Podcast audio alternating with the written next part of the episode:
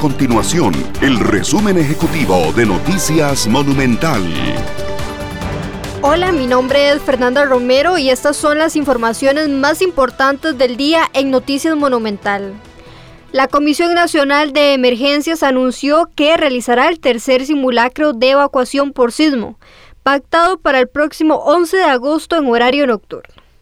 Las personas podrán ingresar a la página www.simulacro.cr para preparar su plan de emergencias y llenar el formulario para hacer su reporte del simulacro de evacuación ese día a las 7 de la noche. Un total de 18 diputados firmaron una carta para el presidente de la República, Carlos Alvarado, en la que le solicitan convocar el proyecto de ley que permite reducir el impuesto único a los combustibles a un 50% de forma temporal.